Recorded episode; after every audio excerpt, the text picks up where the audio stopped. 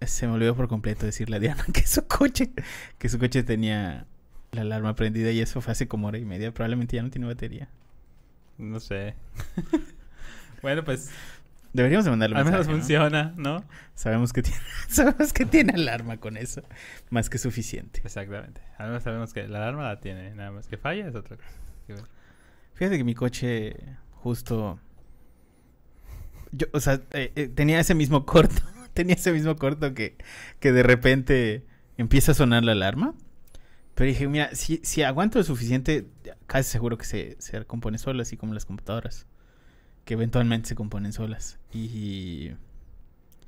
Y sí, se quemó la alarma y ya no suena. o sea... O sea, el corto ya nada más hace que prendan las luces, pero pues ya no, ya no suena, ya sabes. Claro. Entonces, es- Claro que se va a quemar en algún momento porque esa chingadera está mal, güey. No me chingues. Te quieres quedar sin coche, ¿verdad? Digo, Ah, y, a- y abajo, No y- más. y, sí, no, no soy muy atento con, es que igual solo lo uso 20 o sea, minutos al día. Solo está chillando y ya, hasta las últimas, pero es que, Pues es estoy que muy atento. de ¿no? ¿Qué to- hace de mi todas- coche? No me De todas las cosas que uso en el día, ese y mi cepillo de dientes son las que menos tiempo utilizo, ¿sabes? O sea, porque el cepillo de dientes tardas entre tus tres lavadas de dientes son 10 minutos y mi coche al día son 20 minutos. Lógica, lógica de verga. güey. Entonces, realmente, o sea, no, no me pongo a pensar, ah, mi cepillo de dientes, mira qué rotito está por acá, hay que resanarlo o algo así, pues menos con el coche, no lo sé. Ok. Es lo que pasa cuando vives en Mérida y todo está cerca y no pasas mucho tiempo en el coche. Güey, mientras ya estoy así de, ah, mi coche le chilla algo. Ay, pero tú de, vives en casa de la ah, verga, tú pasas más tiempo que yo en el así de coche. coche, mira, le pasa algo. Y ese güey así, ay, pues, se le salió una llanta y pues ya, pues ni, pues se le tenía que salir, creo. No sé, se me hace que un día se va, se va a pasar y vas a Sí, la- sí, sí, porque ya suena raro cuando giro, de hecho, también. Lo voy a llevar esta semana, se los prometo. Bueno, empecemos.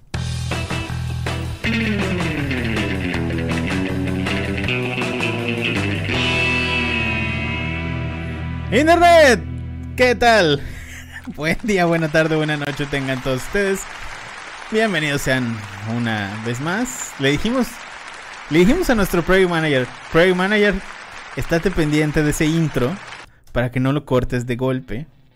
Project Y manager le o valió productor. A nuestro producer y, y le valió. un fade out así, Le valió. que se, que, que se difumine y sean así como ese, ese, ese Sí, remolino no, que y sa- sale ¿sabes qué es lo en mejor? el Final Cut, ya sabes. Que podías, poner al final. podías tener, mantener el intro, meter los aplausos y no cortarlo. Pero, pero mira, chavo, los tres botones que tienes te confunden. Entonces, pero bueno, eh, muchísimas, muchísimas gracias a todos los que están escuchando este podcast.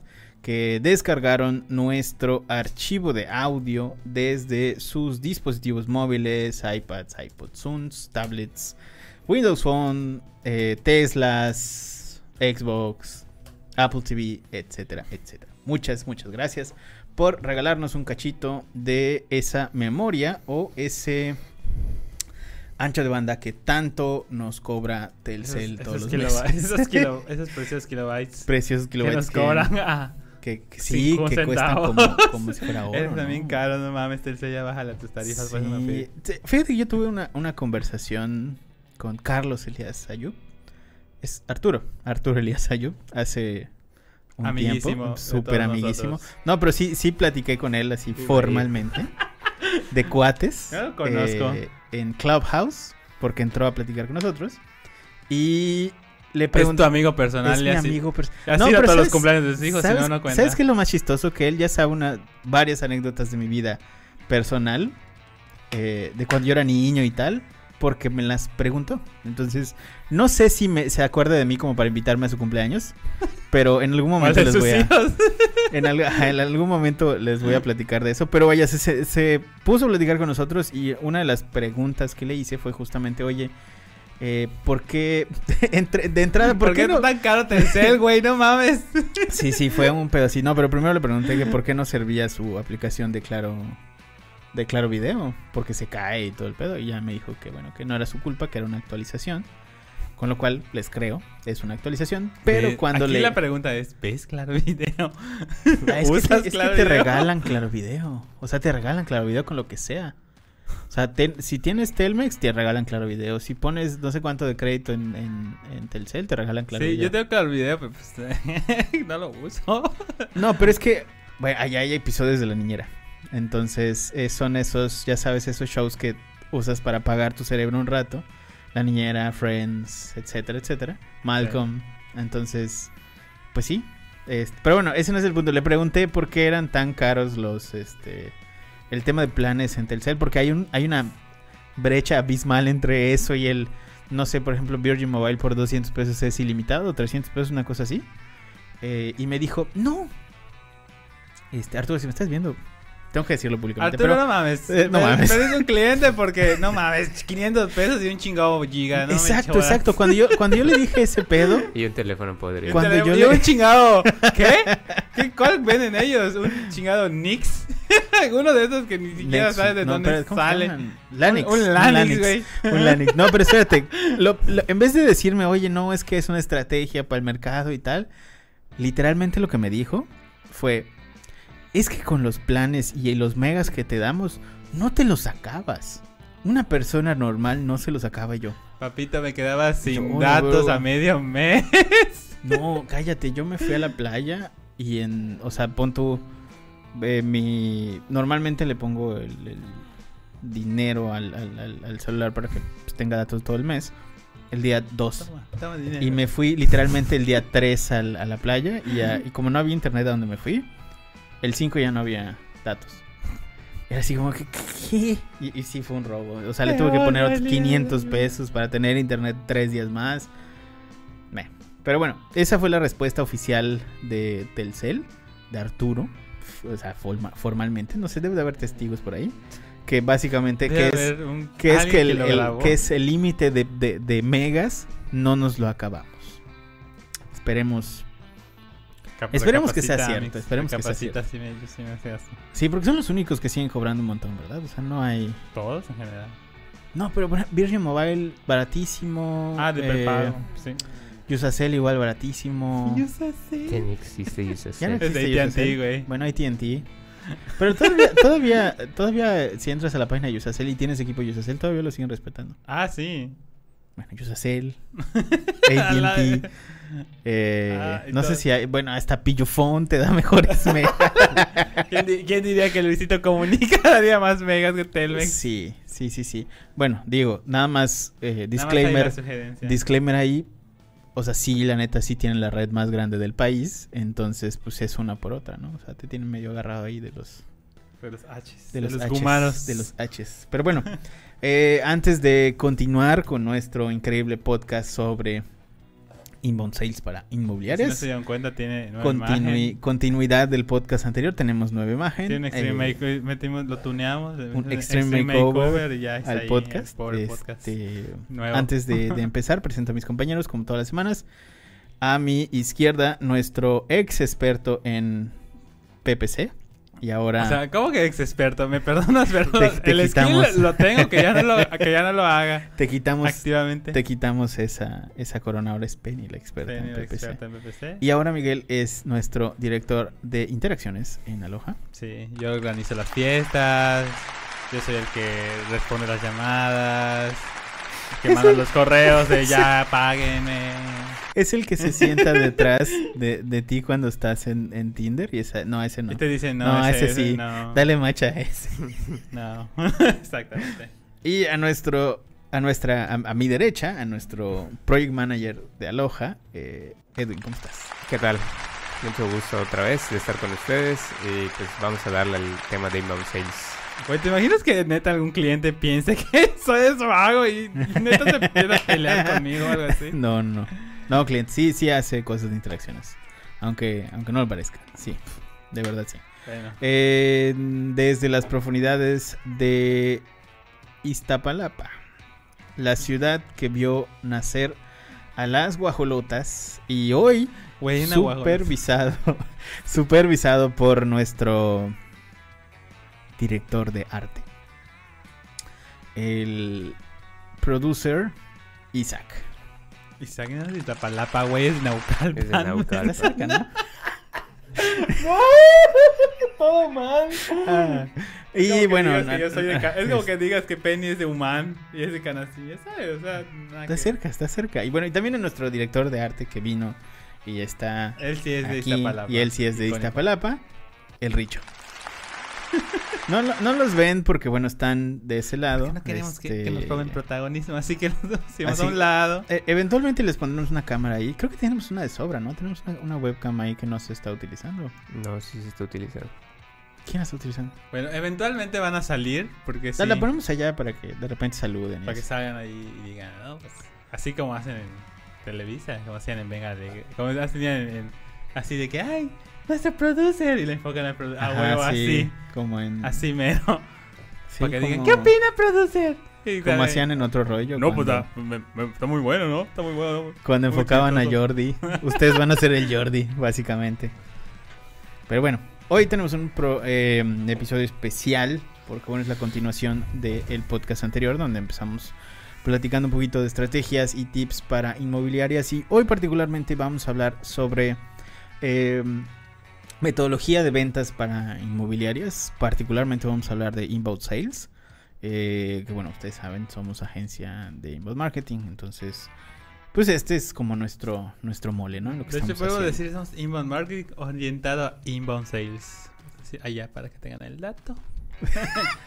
Exactamente. No Entonces, eh, mm, pues empecemos con esa parte. Yo creo que la, la- Para hacer introducción de esto y que la gente eh, vea hacia dónde va a ir todo el, el tema del episodio, definitivamente tenemos que platicarles a grandes rasgos qué es inbound sales. ¿Pudieras ayudarnos con eso? Sí, pues prácticamente el inbound sales es. Sonoro dice el inbound llevado a las ventas. ¿Qué quiere decir Ajá. esto? Que es prácticamente comprender a nuestro cliente, no tratar a nuestro cliente como una persona que nos va a dar dinero. Que normalmente son Claro. muchas. De hecho, hacen. Eso hacen muchas empresas business to customer, ¿no? En el caso de B2B, creo que es una metodología que ya está permeando de manera un poco más reciente. Que es prácticamente tratar al cliente lo que es. Una persona que quiere cubrir una necesidad a través de nuestro producto. Y por eso nosotros vamos a tratar de cubrir esa necesidad de manera personalizada. No simplemente, ah, pues creo que este terreno, por ejemplo, ¿no? Inmobiliario. Este creo que este terreno es para ti y ya estuvo. Sino no, prácticamente realizar el acompañamiento de el proceso durante todo el proceso de venta, ¿no? No solamente ir a chocarle el producto y Claro, que y no es llegar a- a- o sea, con él y, oye, tengo este terreno. Cómpralo", Exactamente, ¿no? sino que simplemente mira, Entender ese el terreno, contexto, entender Entiendo que tú quieres, no sé, por ejemplo, supongamos, ¿no? yo, quiero, yo entiendo que tú quieres vivir bien, quieres vivir, por ejemplo, en Mérida, y te ofrezco ese producto porque pues va a cubrir tus necesidades. Yo sé que tienes, por ejemplo, ¿no? El choro, si eres muy muy platicador de, no, yo, pues yo sé que tienes una familia y sé que quieres tener más familia, pues mira ese terreno, pues cómo te va a lograr, vas a lograr construir más, vas a poder tener espacio para tus hijos, etc, Claro. etc, etc, ¿no? Prácticamente humanizar a nuestro comprador, que es la que algunas personas fallan. Sí, sí, esa, esa parte de, de entender las necesidades del comprador, eh, al final de cuentas, mm, convierte a los vendedores en algo como cerradores, por así decirlo, ¿no? Porque. Eh, llega ya el lead con cierto contexto, cierta información, entonces, bueno, tú ya deberías de poder interpretar cuáles son esas necesidades específicas y a raíz de eso, pues obviamente darle una mejor solución, ¿no? Claro.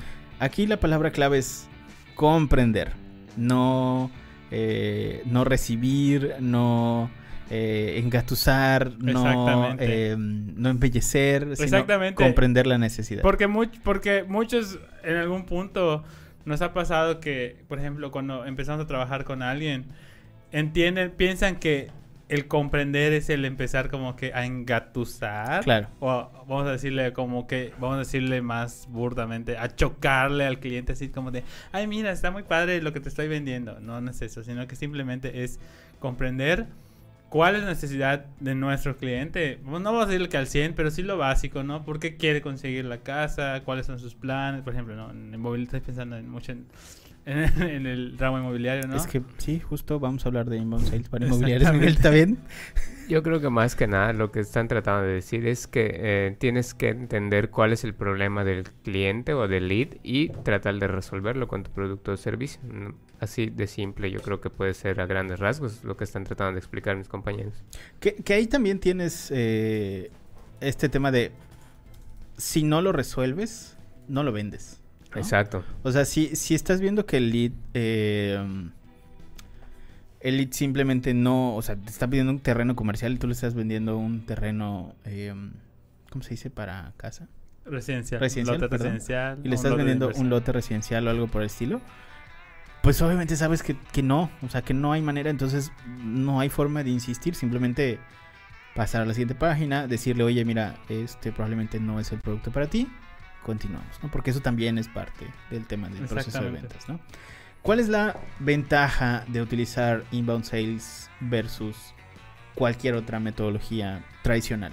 Pues es justo lo que estaba tratando de explicar con lo que comenté de entender y resolver problemas, porque tienes eh, que saber que puedes personalizar más la atención al cliente con todo lo que ustedes ya dijeron, desde los formularios, eh, cuando los llenan, te dejan información más precisa de lo que están buscando, eh, montos de inversión, eh, como ya dije, qué es específicamente lo que buscan, si es- en el caso de las inmobiliarias, si es una casa, un departamento, un lote o si solo hablamos de lotes, lotes residenciales o lotes de inversión o si son lotes para comercio. Entonces con eso puedes tener esa personalización para que tu vendedor pueda saber cómo abordar al lead, ¿no? Eh, con este proceso pues también tienes un mejor conocimiento de los leads porque pues tienes esa información que te nutre a ti para saber cómo llegar mejor y de la mejor eh, manera a tu, a tu cliente, perdón. Y pues con todo lo que ya explicamos al inicio, pues tienes una mejor empatía porque sabes eh, qué es lo que busca y entiendes y tratas de, sentir cómo es eh, lo que está buscando el lead y qué es lo que espera recibir de tu parte. Entonces el ser empático creo que es algo que, que te ayuda a reforzar el cierre de ventas más que la venta como tal. Y pues sí, es muy cierto, no pueden forzar una venta, tienen que ser más conscientes, llevársela un poquito más light y tratar de ser, no ser el vendedor en este caso, sino ser una guía, un acompañante para el lead. Claro, porque de entrada tenemos que, tenemos que eh, posicionar a, a la gente que nos está escuchando en siglo XXI. Cuando ustedes intentan hacer una compra, por ejemplo, que algo es como muy obvio, ¿no? Productos como un celular o una computadora, lo más seguro es que hagan toda la puta investigación antes Sí. de tomar la decisión de compra. Entonces, ese viaje del comprador, donde ustedes hacen una investigación, se nutren de cuál es el mejor producto, ven reseñas, ven eh, comparativas y demás, y ya están listos para comprar, es exactamente lo mismo que pasa con las ventas inmobiliarias. La gente ya hizo investigaciones, ya empezó a buscar cuáles son los lugares donde eh, quiere comprar, ya está haciendo comparativas, y si llegan a ustedes, pues obviamente si haces este, em, digamos como empuje de tu producto por sobre las eh, cosas que el cliente pues ya investigó, lo único que vas a estar haciendo es ser el vendedor molesto, porque el vendedor ya tiene información. O sea, el vendedor cuando llega a ti y te pide algo en específico de tu, de tu desarrollo, lo más seguro es que ya haya pasado em, cierto proceso de nutrición con anterioridad. Entonces, si no eres empático con parte de ese proceso de preguntarle, oye, eh, ¿en qué te puedo ayudar? ¿Qué estabas buscando particularmente? ¿O cuál es tu intención al comprar eh, un desarrollo? Si lo estás buscando para invertir, para retirarte, para bla, bla, bla, tu familia, lo que sea. O es tu primera inversión inmobiliaria. Si no hay esa empatía, lo único que vas a lograr es ser un merolico de la marca. Que al final de cuentas, el, el pedo de ser el merolico de la marca es lo más seguro. Toda la información que tú le digas ya está en internet y no te necesita. Entonces, te vuelves o el merolico o te vuelves el vendedor empático que realmente le ayuda a resolver un problema. Más estoy de compren, compren. Exact- Exactamente. Entonces, bueno, aquí estamos hablando ya directamente de tres claves eh, de, el- de la implementación de inbound marketing, perdón, de inbound sales. Eh, no los estamos diciendo en orden, pero vaya, son recorrido del comprador, proceso de ventas y evaluación. Y si quieren, ahorita vamos a ahondar un poquito, eh, un poquito más en esto. Cuando empecemos con, con el desarrollo de todas esas estrategias de, de inbound sales y demás, el primer punto que deberíamos de tocar como, eh, digamos, como inmobiliaria, como desarrolladora, es em, definir los objetivos. Y bueno, em, hay una metodología que se llama objetivos SMART, que vaya, es un acrónimo de algo en inglés. que ahorita les vamos a Eh, platicar. es, es, Y- es specific, measurable, attainable, relevant y temporal. Exactamente.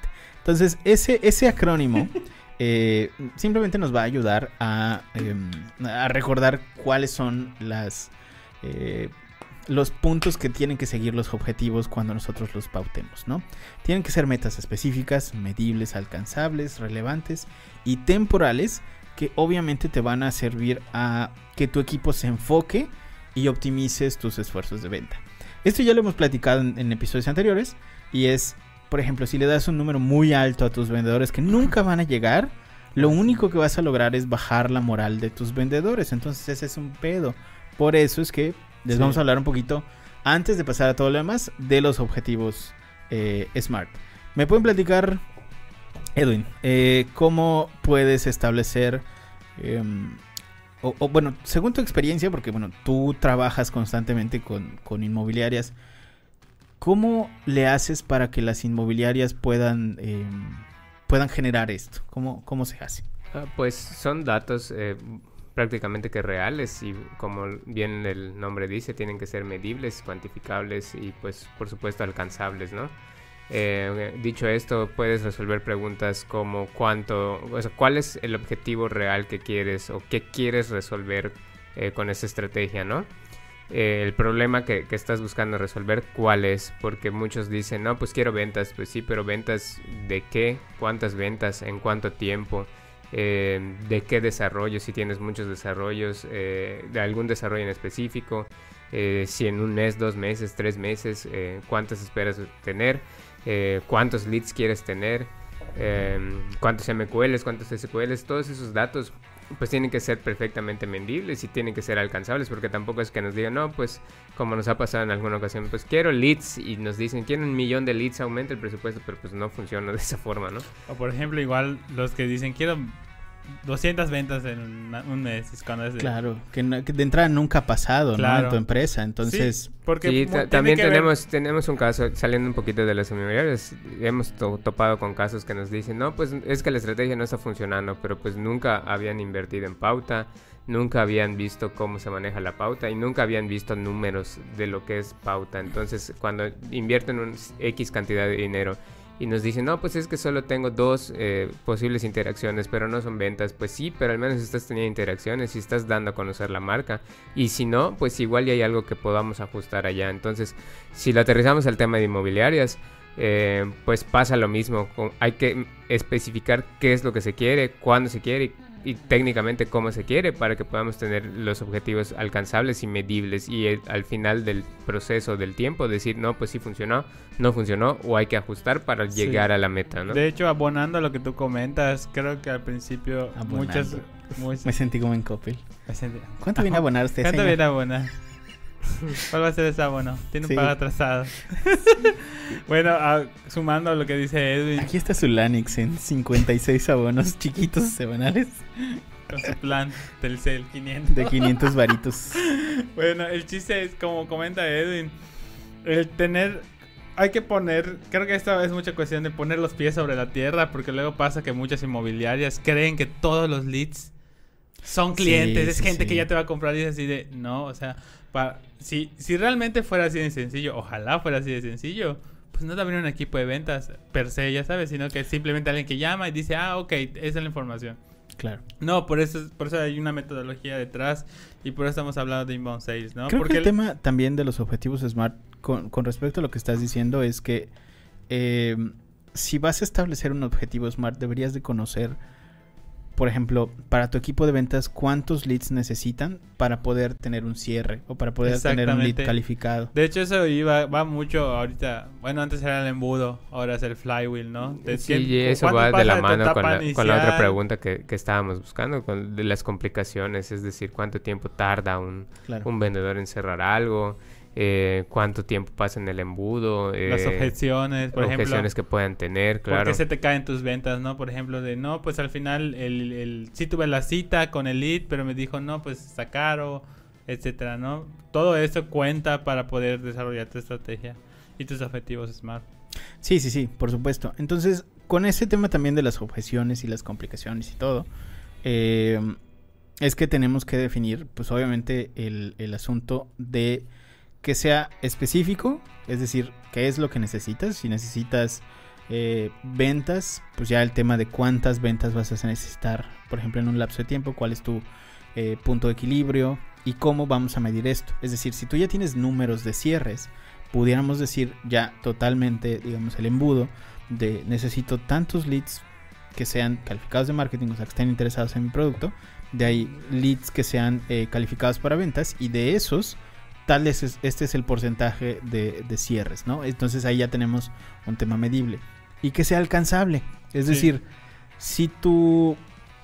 O sea, si tú realmente pues tienes seis ventas al mes, entonces digamos, por ejemplo, un tema de crecimiento pudiera ser que, o 10 ventas al mes, ¿no? Pudiera ser que quiero crecer un 30% en los próximos cuatro meses. Bueno, eso quiere decir que vamos a hacer digamos, un promedio de 13 ventas al mes en, el, en, un lapso de 3 meses. y eso es totalmente alcanzable, porque tu equipo ha estado creciendo regularmente en los últimos, no sé, 7 meses sin pauta, por ejemplo, a 10%. Exactamente. Pero si vamos a invertir para el tema de pauta, ya hay, hay un, crecimiento. Claro, y hay un porcentaje de inversión que, vaya, que es ajustable a tu presupuesto. Entonces tú dices, bueno, me parece que el 20% sí, o el 30% sí es una meta eh, alcanzable, ¿no?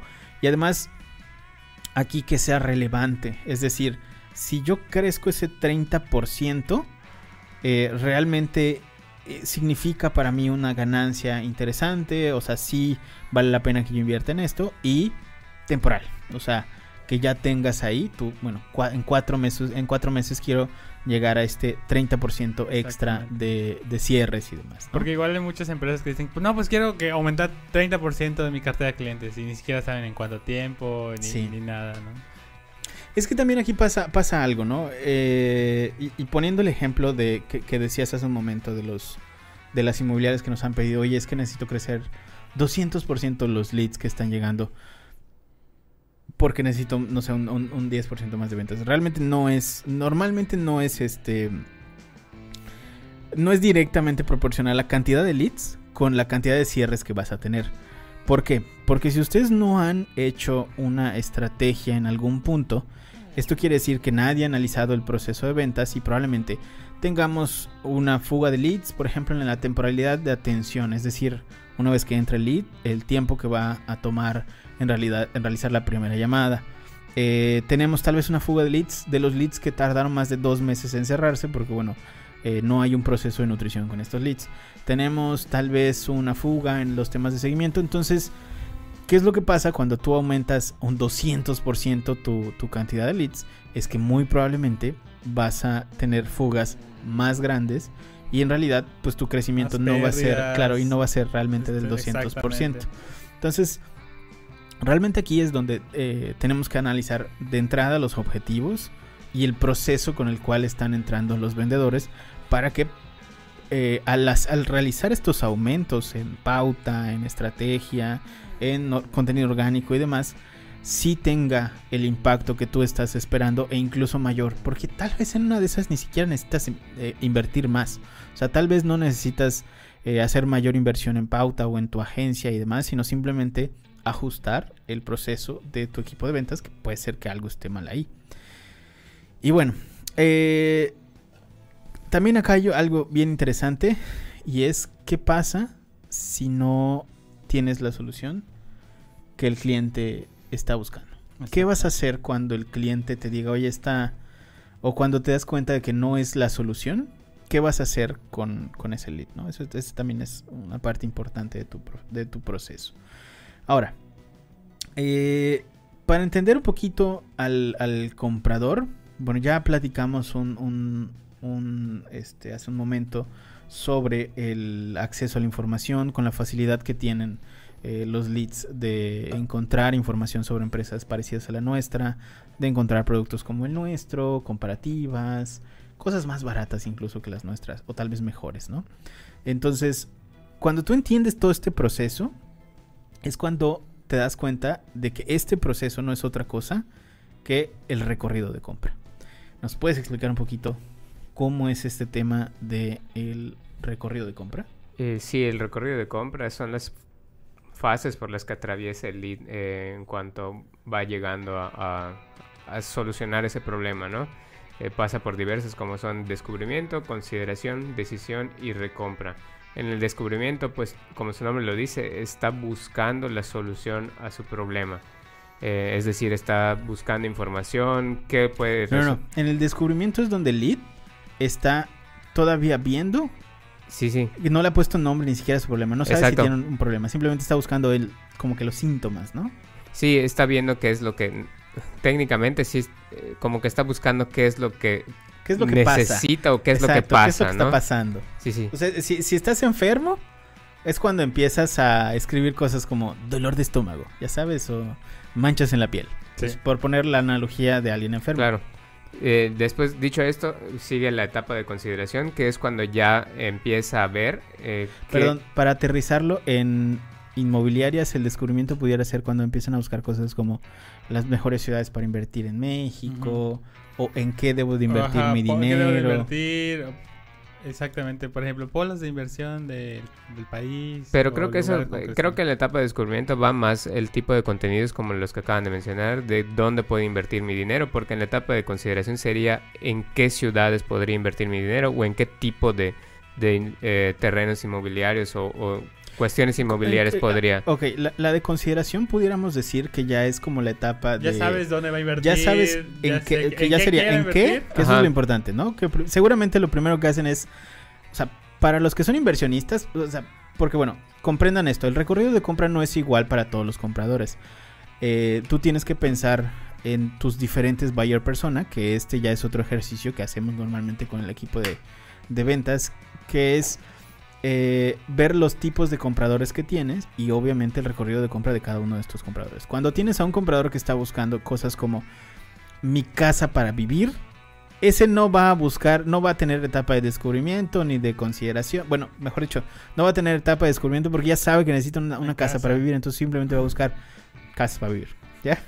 Entonces, ahora, el que sí tiene una lanita extra, que es el inversionista, ese va a tener un recorrido de compra tal vez un poco más largo, que es lo que estamos diciendo con Miguel, que es, primero empieza a buscar qué, qué es lo que... ¿Dónde puede invertir? dónde puede Invertir. invertir, en qué puede invertir, Y ya que y ahí decide, ya va al pedo de Ajá. consideración, ¿no? Que sería como... por ejemplo, si decide, metal, decide invertir en metales precio- preciosos, es eh, cuál es la mejor plataforma para invertir en metales preciosos, etcétera, ¿no? Es como es más ese rollo. Sí, y ya, ya con- vamos con, con el tema de consideración cuando ya empieza a buscar altern o sea, vaya, va buscando cosas como eh, las ciudades o eh, las zonas, por ejemplo, si ya encontró la ciudad, las zonas para invertir, y eh, ahí pasamos a la etapa de decisión que sería, que sería ya casi casi que la, la etapa final donde ya empieza a buscar cuánto cuesta eh, opciones de financiamiento si hay Claro, eh, comparativas. comparativas y empieza a buscar eh,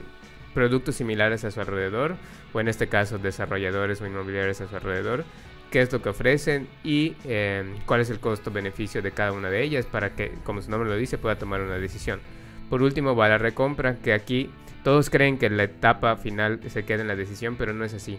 Porque incluso este lead que te pudo haber comprado, hablamos de una casa, igual y más adelante está buscando un departamento para sus hijos o, o comprar otra casa para crecer más. eh, claro, que Su la recompra, patrimonio. la recompra también no tiene que ver con que él mismo claro, esté es- comprando. entra las sino recomendaciones. que te, claro, que te recomiende con algún cuate. Y ahí ya, bueno, tenemos un tema de que es evangelizador, ¿no? O sea, Sí, Si es una persona que dice, no, pues me fue bien con tal empresa y ahí puedes empezar. Aloha Real Estate. Aloha Real Estate, ah.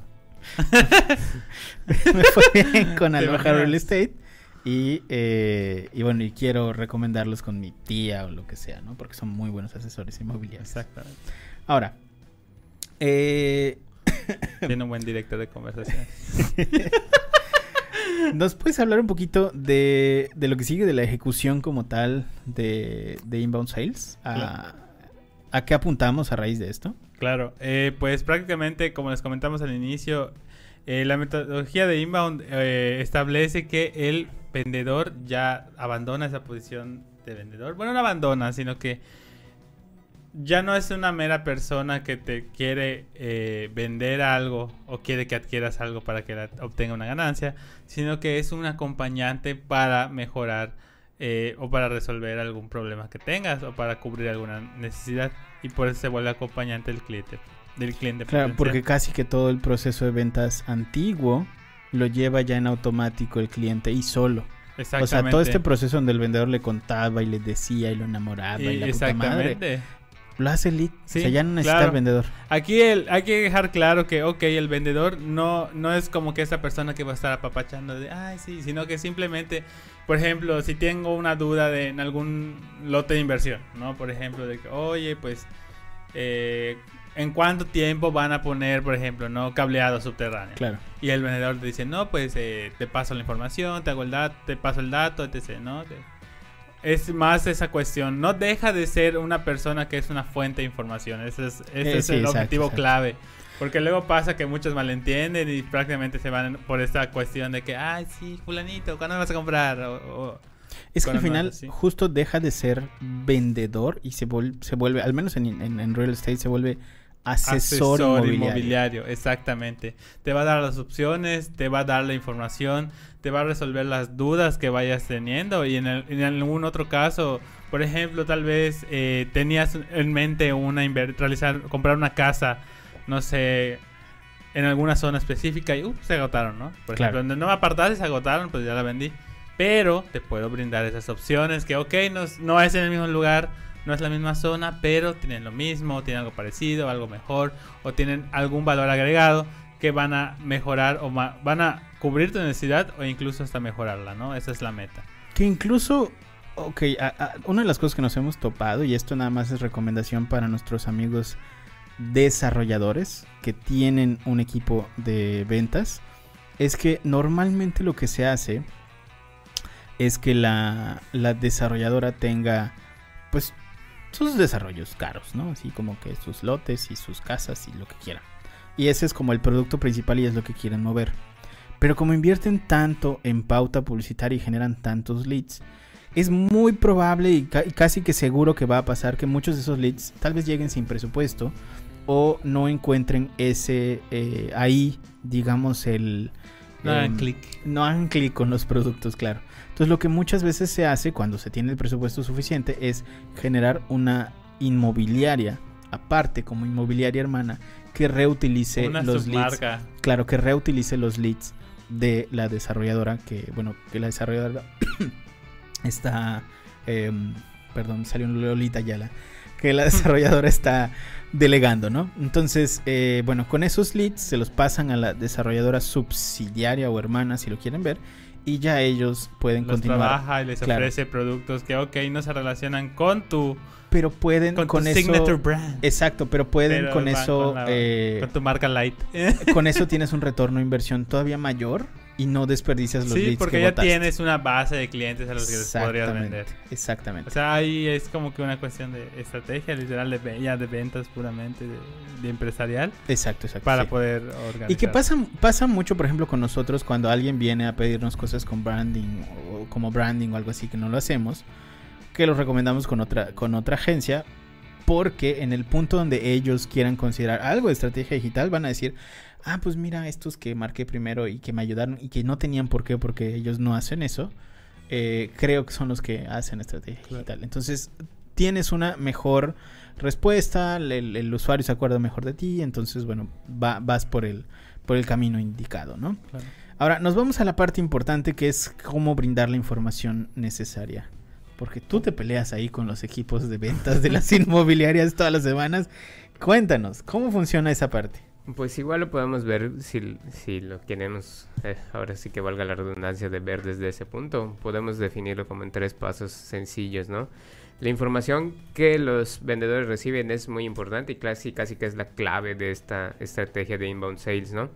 Eh, de entrada, con los buyer persona, como bien ya deben saber, eh, la creación es importante porque de ahí vamos a partir para crear ciertos identificadores que le digan al vendedor qué tipo de buyer persona es el que están atacando en esta ocasión. Es decir, si llenan, supongamos que tienen un, lote de vivienda en Playa del Carmen y el, el identificador es quiero eh, construir una casa para mi retiro, pues, pues ahí podríamos decir que si lo definieron de esta forma, eh, es una persona que está retirada y que busca eh, comprar una casa o un lote para crear o construir una casa donde pueda ir a descansar en el momento que ya no tenga que hacer alguna otra actividad.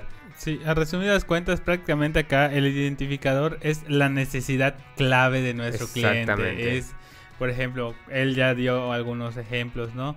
Es, ese párrafo, texto, lista desplegable que nos va a permitir reconocer cuál es la necesidad principal de nuestro cliente y eso nos va a ayudar a perfilarlo hacia un tipo de hacia un recorrido de venta diferente claro a, y, es, otros. y es la manera de cómo los vendedores pueden llevar mejor el proceso no y el segundo paso eh, va muy de la mano con el que acabamos de, de, decir porque tus vendedores tienen que conocer de pies a cabeza a todos tus buyer personas. No tiene cabida a un vendedor que no se ha metido en el, en el papel y no se ha metido a, por lo menos a leer los buyer persona. Porque si no los lee, no sabe de qué le estamos hablando. No sabe cómo va a tomar esa eh, parte del abordamiento del, del lead, si lo quieren llamar así. Abordamiento. Este. Onboarding. Sí. Está bien. Aunque se burlen, pero es, es una palabra correcta. Pues sí, no, no te escucha raro. Casi seguro que no, pero. Oye, es que, es que, mm, es que. Um, Hay que hacerlo ver profesional, chavo. You know, bueno, el caso es que tienen que saber el tema del buyer persona porque es la descripción tal cual de lo que esperamos que sea este cliente potencial, ¿no? Claro. Dicho esto, eh, la estrategia de comunicación va igual de la mano de esto porque eh, tienes que establecer diferentes tipos de comunicación según el buyer persona y según a la persona a la que queremos llegar, ¿no? Eh, desde, micro, chaval. desde los copies, eh, desde la pauta, los anuncios y cómo los leads llegan con tu vendedor. no es la misma comunicación de, por ejemplo, una persona que está empezando a invertir con una persona que ya tiene un largo trayecto de inversionista. Entonces, de entrada no buscan lo mismo. Y dos, pues la comunicación no puede ser igual. es decir, no puedes ofrecerle un lote de 6 millones de pesos a un primer inversionista, pero sí se lo puedes ofrecer a la persona que ya está acostumbrada o que está buscando diversificar esas inversiones, ¿no?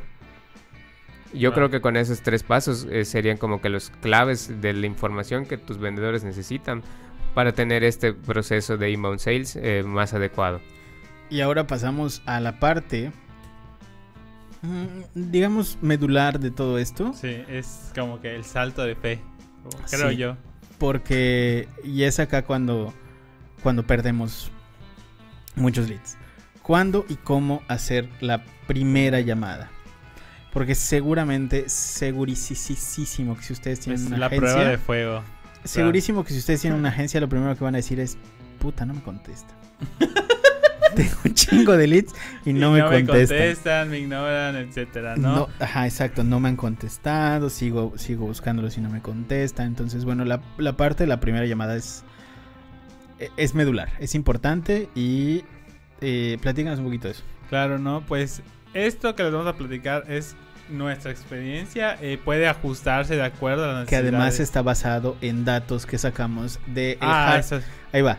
Lo sacamos del Harvard Business School eh, que bueno, tienen datos públicos de, uso de CRM y demás, y de HubSpot, que tiene millones de, em, de usuarios que registran sus llamadas y que tienen las tasas de respuesta de promedio de todos los vendedores. Entonces no es un dato que nos hayamos sacado de, ah, la, lo de Ojo, esto es importante. Está basado en teoría y sí lo hemos aplicado y por eso se los compartimos, si no, no nos compartimos nada. bueno, pues prácticamente ¿Cómo hago la primera llamada? Para empezar, la primera llamada se tiene que realizar en los primeros 5 minutos en los que ha entrado. El lead de preferencia, aunque esa es la, esa es la métrica clave. Si en los 5 minutos tú no marcas, el lead ya se fue otra cosa y ya se, le olvidó hasta que llenó y que dejó sus datos y que le interesaba un terreno en la Riviera Maya. Y es por eso que vas a tener... perdón, y eso es verdad, o sea, no es... Es muy seguro que tú tengas muchos leads que te dicen, oye, no recuerdo haber dejado esa información. Sí pasa. Y es porque se fue. O sea, porque tardaste muchísimo en contactarlo. Y bueno, eh, eh, particularmente en la, página de la Harvard Business School tienen un gráfico de cuánto es el... que no lo pusimos acá, lo hubiéramos puesto. De cuánto es el tiempo em, de respuesta. Pero no lo hemos abordado en otros podcasts. Sí, en proporción de... Em, de la respuesta. Claro. O sea, de la respuesta de los usuarios, de cuántos, cuántos te van cinco a... minutos y creo que hasta un día. No, no, no, pero escucha, cuando pasan más de 5 minutos, literalmente, cuando pasan más de 5 minutos, se pierde casi el 60% Sí, de es las una caída respuestas. impresionante de leads porque, como les comentamos, a lo mejor es un lead que sí, ok, está buscando activamente y vio nuestro formulario en Facebook, hace cuenta, ¿no? Normalmente esto pasa con algunos que son de, de pago por clic por lo mismo, de la instantaneidad, de que Facebook te, te distrae con otras cosas, ¿no? Y si no los abordamos en el menor tiempo posible, tampoco les voy a decir que la aborden al momento que esté apretando el botón de enviar formulario. Claro. Pero sí ser prudentes y tratar de abordarlos en, en un periodo prudente, ¿no? En este caso cinco minutos como máximo, ¿no? Y bueno, eh, ¿qué pasa si no esto, si mi lead llena un formulario a las 3 de la mañana? O, por obviedad no te vas a levantar a las 3 de la mañana manda, a marcarle, sino que pues, Pero tienes que tener algo. O sea, tienes que tener este claro. este- correíto, este SMS. exactamente. Y ahí entra la forma cuestión de, de marketing automation, ¿no? Ahí entro yo. Pero bueno, en el caso de que no puedas realizar la primera llamada, bueno, pues eh, hay que debe haber una coordinación con tu estratega de marketing digital que te haya programado una cuestión de un correo automático que se envíe al correo al perdón al lead para confirmarle, pero siempre es es importante o decirle hasta obligatorio llamarle al lead para que decir así para prácticamente decir pues aquí estoy aquí estoy pendiente de ti no y qué pasa si es fuera de ese horario de llamada ok se me manda tu correo pero es necesario hablarle pues prácticamente lo importante es abordarlo en las primeras horas de la mañana y en las horas ideales son entre 9 y 10 de la mañana Eh, esta cuestión es por, lo- por la información que tenemos prácticamente igual pero por igual por la cuestión lógica, vamos a decirle, de que esa hora la gente está iniciando sus actividades. A esa Claro. hora, eh, por ejemplo, eh, ya sea el, el inversor, el primer inversor, etc., está llegando a su trabajo o, por ejemplo, no sé, trabaja por su cuenta, está empezando sus actividades, etc., ¿no? Y eso es en nuestra experiencia más la información que tenemos entre las 9 y 10 es el tiempo, es el horario ideal para marcarlos y tener su atención, ¿no? Claro, si no lograste marcarle en los primeros 5 minutos. Lo, lo importante sería siempre traten de marcar los primeros 5 minutos porque sí. ¿Te eh, imaginas que le muchos de los. a las 3 de la mañana y te contesten? Yo creo que si, si pueden hacer eso sería interesantísimo. Un experimento. si, tuvieran, si, tuvieran- si son un una desarrolladora grande y pueden tener a alguien que esté 24 horas Guay, ¿te imaginas? o, haciendo turnos, eso sería fantástico. De verdad. ¿Te Sí, imaginas? sí, así sí, de- sí. sí. Hola. soy No, es que esa llamada de las 3 de la mañana te puede servir para que te conteste y te dé el horario de en, en qué momento le puedes marcar. Entonces, es- es- o sea, eso Sí. estaría fantástico, sí. Claro. Señores clientes, este, nos están escuchando eh, y tienen presupuesto. Ya saben que, qué es lo que les vamos a proponer esta quincena. Pero bueno, Un call center. durante, durante la primera llamada, oye, mira, fíjate que eso pudiera ser un, un buen negocio para nosotros. Aloha Un call- side aloha- project, aloha- Call calls. Center. Aloha calls. Eh, durante la primera llamada, mi hermano, ¿qué pasa durante esta primera llamada? Eh, algo muy rápido y sencillo. Solo vas a hacer la llamada, te vas a presentar con tu nombre, de qué empresa y especificar cuál es el motivo de tu llamada. Nada más. No vendas, no le digas precios, no le menciones nada. Solo eso. Sí. Y ya, es todo lo que vas a hacer en la primera llamada. Muy importante. ¿Para qué? Porque aquí en esta primera llamada solo tienes que escuchar qué es lo que necesita el lead, eh, confirmar los datos del envío de la información, ya sea que te la haya enviado por correo en el formulario de donde hayas obtenido estos datos, corroboras que todo esté correcto para que todo esté en orden en el CRM y para que puedas seguir eh, con este seguimiento de manera adecuada, ¿no? Eh, ¿qué- ¿Para qué te va a servir esto? Para tratar de identificar los problemas y cómo resolverlos, para que en tu siguiente llamada puedas eh, entrar con información ahora sí específica y más detallada que lo ayude a resolver el problema por el cual llegó a ti. Eh, también muy importante que en esta primera llamada establezcas cuáles son los canales de comunicación que le gusta al lead, es decir, si prefiere seguir recibiendo llamadas, correos o incluso hasta WhatsApp. Es muy importante. Eh, también de suma importancia, eh, igual que todo lo que les acabo de mencionar, es establecer cuándo es el siguiente contacto. No se vayan de la primera llamada sin establecer una fecha y hora de cuándo hacer el, el siguiente contacto, porque de lo contrario es probable que pierdan el lead. Es mejor que tengan estos datos, eh, estén anotados y estén bien alineados para que, eh, es decir, si entra, eh, vamos a suponer que están hablando conmigo un sábado a las doce y media de la, de la, tarde y les digo, no, pues háblame el lunes a las 10 de la mañana. Y, muy importante, háblame el lunes a las 10 de la mañana. Si no le hablas el lunes a las 10 de la mañana, muy probablemente pierdas ese evento o pierdas ese seguimiento y el lead no haya servido para nada. Entonces, importante, presentación breve, reciban la información, recaben los datos, vean que sean correctos y establezcan canales de comunicación, así como la fecha y hora de la siguiente llamada. Por favor, primera llamada, no vender.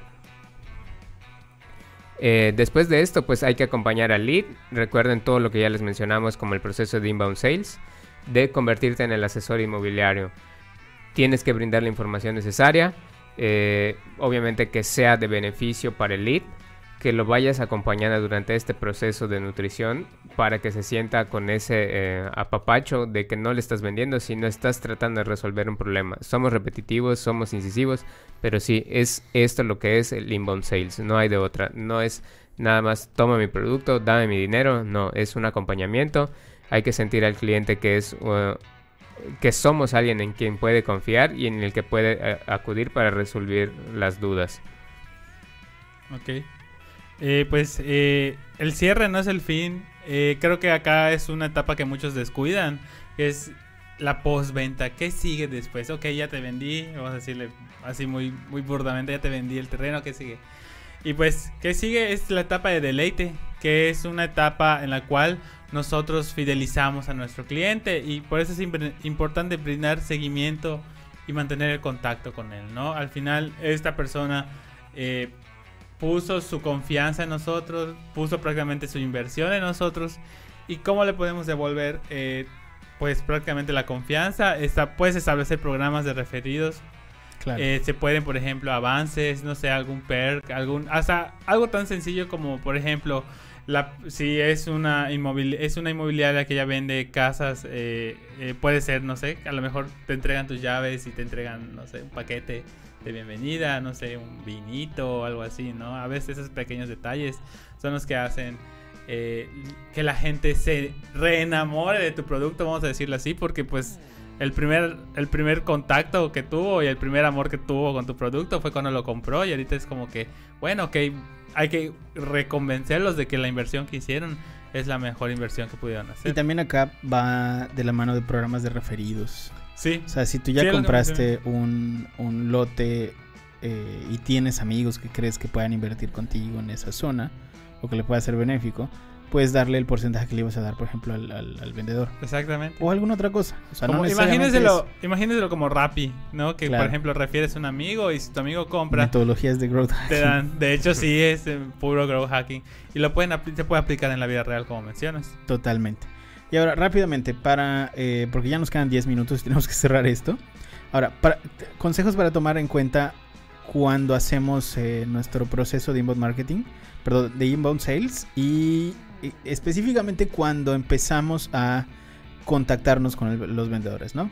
Y es esta primera llamada, esto es importante, ¿no? Primero, identificar eh, que es obviamente ver cuáles son como los puntos de valor que te dejó el lead en el CRM, o sea, la información que llenó. Si ustedes no están utilizando CRM, es momento de marcarnos porque están haciendo mal su estrategia. Pero la intención es que ahí tengas todo. Quién es el buyer persona, cuándo quiere comprar, si él está caliente, no, no está caliente, bla, bla, bla. Toda la información, qué desarrollo está buscando, en qué horario, bla, bla, bla. Con toda esa información, pues ya tenemos la, la digamos, identificar el tipo de lead que vamos a tener y el tipo de conversación que queremos desarrollar. Luego, conectar, que es pues, prácticamente lo que habíamos platicado de la primera llamada y platicar un poquito de las necesidades del lead. Y aquí pasamos a la siguiente etapa que sería como la exploración, ¿no? Para con todos los datos que tenemos. Y la primera llamada contestada, saber qué preguntas hacerle al lead. Obviamente todo guiados del perfil de vaya persona, que esa es la parte como importante acá. Posterior a esto, pasamos únicamente a la, a la parte de el asesoramiento, es decir, una vez que ya sabemos las necesidades, el tipo de lead, presupuesto, si está interesado en el producto y si hace match con el producto, es aquí donde empezamos a asesorarlos con información relevante Claro. para que realicen su proceso de compra. Y bueno, eh, la, recuerden siempre que la información es poder, entonces por eso ustedes necesitan un, una muy buena estrategia antes de hacer una implementación de, por ejemplo, CRM o hacer una estrategia de obtención de leads. Si no hacen las preguntas correctas, pues nunca van a obtener datos correctos Ni para el que ustedes puedan hacer, correcto, para que ustedes, claro, para que ustedes puedan hacer un buen proceso de inbound sales en su inmobiliaria. Así que, señores, con esto creo que damos por terminado el programa, El nuevo. el, el nuevo, Nuevo formato, formato, de, podcast Sí, de sí. Aloha, muchísimo más rápido y dinámico. y ya no sé, Bueno, ya nos- rápido no, la verdad. Pero dinámico sí. nos sentimos como, como esa como esas escenas de Lobo de Wall Street donde empiezan a tocar y se golpean la... Exactamente así, exactamente así. Así que bueno, eh, antes de irnos, ¿cómo te pueden encontrar en redes sociales, Miguel? Como Mike Denshuno. Edwin PGZ. Y a mí como arroba soy Sanshiro. Cuídense mucho, nos vemos la próxima semana. Saludos, bye.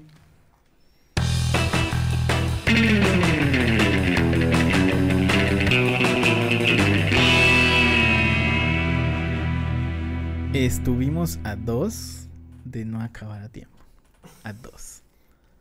Fíjate que siento que sí dimos así muy información muy valiosa. Sí, fue muy valiosa. De hecho, hay que ponerle dinero al- al- a, este episodio. Arturo Elias, yo, llámame.